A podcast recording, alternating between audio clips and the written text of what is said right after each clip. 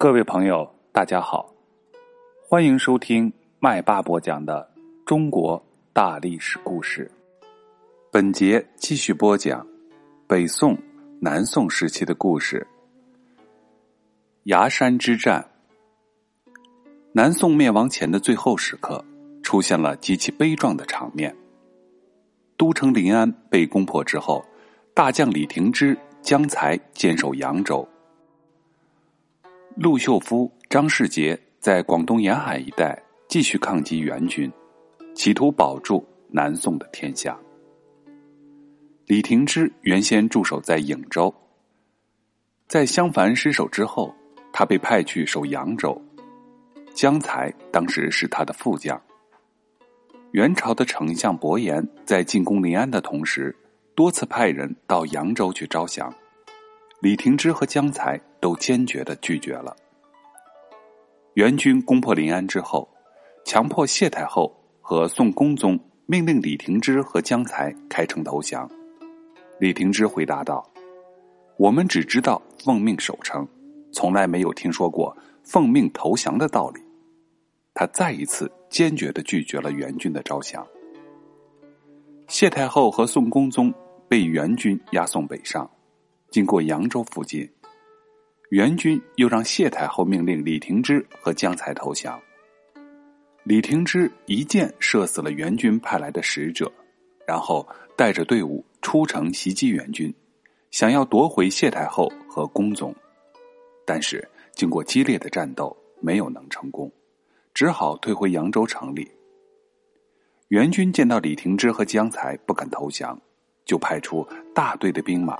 团团围住扬州，昼夜拼命的攻城。由于扬州被围困了很久，城里的粮食吃光了。李廷芝和江才叫士兵们把牛皮煮烂了，拌着糠和野菜充饥，坚决是不肯投降。他们跟士兵同甘共苦，防守十分严密，援军一时也无法攻进城去。宋端宗赵氏在福州称帝以后，派人来叫李廷芝和江才带兵南下去保卫福州。李廷芝和江才准备带着队伍从扬州往东，经泰州等地出海，坐海船赶往福州。当他们走到泰州的时候，被元军包围了。不久，泰州被攻破，李廷芝和江才被俘之后，英勇牺牲。就在李廷芝和江才坚守扬州的时候，元朝派出的另一支军队向南进攻福州。陆秀夫和张世杰见元军攻势凌厉，福州不易坚守，就护卫着宋端宗和他的弟弟赵炳逃到了一条海船上，沿着海岸向南漂流到了广东。在皇宫里娇生惯养长大的宋端宗，哪里过得了这种艰苦的流亡生活？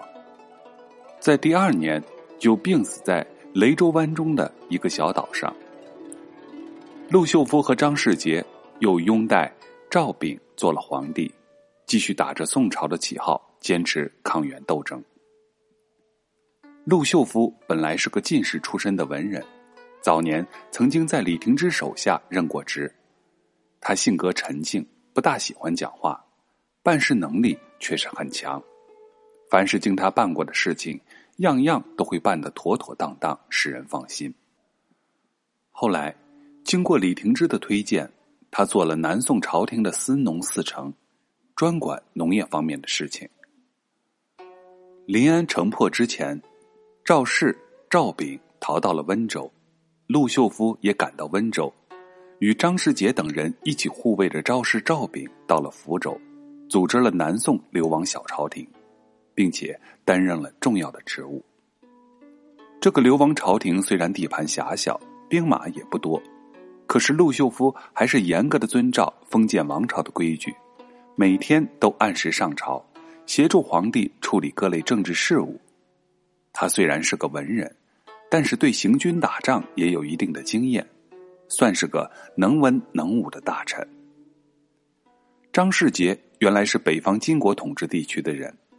在年轻的时候，因为触犯了金国的法律，就投奔宋朝，当了一名小兵。由于他作战勇敢，屡建战功，就被升为将军。元军攻下襄樊的时候，张世杰奉命带着五千人守卫鄂州。他用铁链封锁了长江，准备好了火炮和机弩，抗击来犯的元军，使元军无法沿着长江前进。后来，元朝的丞相伯颜设下计谋，这才把鄂州攻破。这时候，困居临安的谢太后以及宋恭宗发出了秦王的号召，张世杰赶忙带着队伍经过江西，赶到临安。他见右丞相陈义忠正在跟元军议和，临安的前途危急，就带兵到了定海，准备在那一带招兵买马，聚集力量。他团结了当地少数民族的人民，请他们支援进行复国斗争。他动员了漳州农民领袖陈调偃和畲族妇女许夫人协助跟元军作战。元军派出了一个说客来劝说张世杰投降，他坚决的拒绝了。赵炳继位做了皇帝之后，任命陆秀夫为左丞相。张世杰为枢密副使，这是当时最高的军事指挥官了。不久，元军从江西南下到了广东，张世杰和陆秀夫都认为冈州是个小岛，不可久住，于是就护卫着赵炳到了新会的崖山。陆秀夫负责派人到海南去征集粮草，组织民工修筑防御工事，还利用闲暇的时间。教年仅八岁的小皇帝赵炳读书。张世杰则是负责招兵买马、训练军队。他们准备在那里建立根据地，以便等待时机恢复宋朝。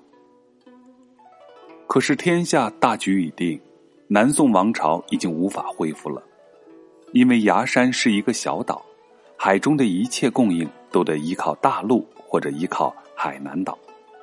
选择此地作为根据地，其实并不理想，所以陆秀夫和张世杰叫人准备了许多船只，以便在最后撤退的时候使用。这时，元将张弘范率领军队到达崖山附近，派兵封锁了海口，切断了宋军砍柴和饮水的供应。宋军士兵吃水发生了困难，每天吃干粮，口渴难忍。实在没有别的办法，只好舀些海水解渴。海水又咸又苦，喝了之后会上吐下泻，许多人病倒了。张世杰率领部分士兵去攻打新会等地，想要夺回海口，但是跟元军大战，几天都没有能取胜。帝丙祥兴二年二月份，公元一千二百七十九年。张弘范趁宋军疲惫不堪的时机猛攻崖山，张世杰战败之后，便会同陆秀夫等人赶快保护着幼帝和宋端宗的母亲杨太妃等人，乘船撤退。陆秀夫和赵炳乘坐一条船，张世杰和杨太妃乘坐另一条船。当元军派船来追赶的时候，宋军的船队被冲散了。陆秀夫不愿意被元军活捉，含着眼泪背起皇帝赵炳，跳进了茫茫的大海。此时，张世杰远远望见了这种情景，不禁嚎啕大哭。他想请杨太妃下令再找一个姓赵的人来继承皇位，可是他们的船在海上突然遇上了飓风，被打沉了。他和杨太妃。全都淹死在汹涌澎湃的大海之中。南宋王朝最后灭亡了。好了，本节的故事就讲到这里，在下一节，麦霸想给大家讲讲这个时期中南宋文人的故事。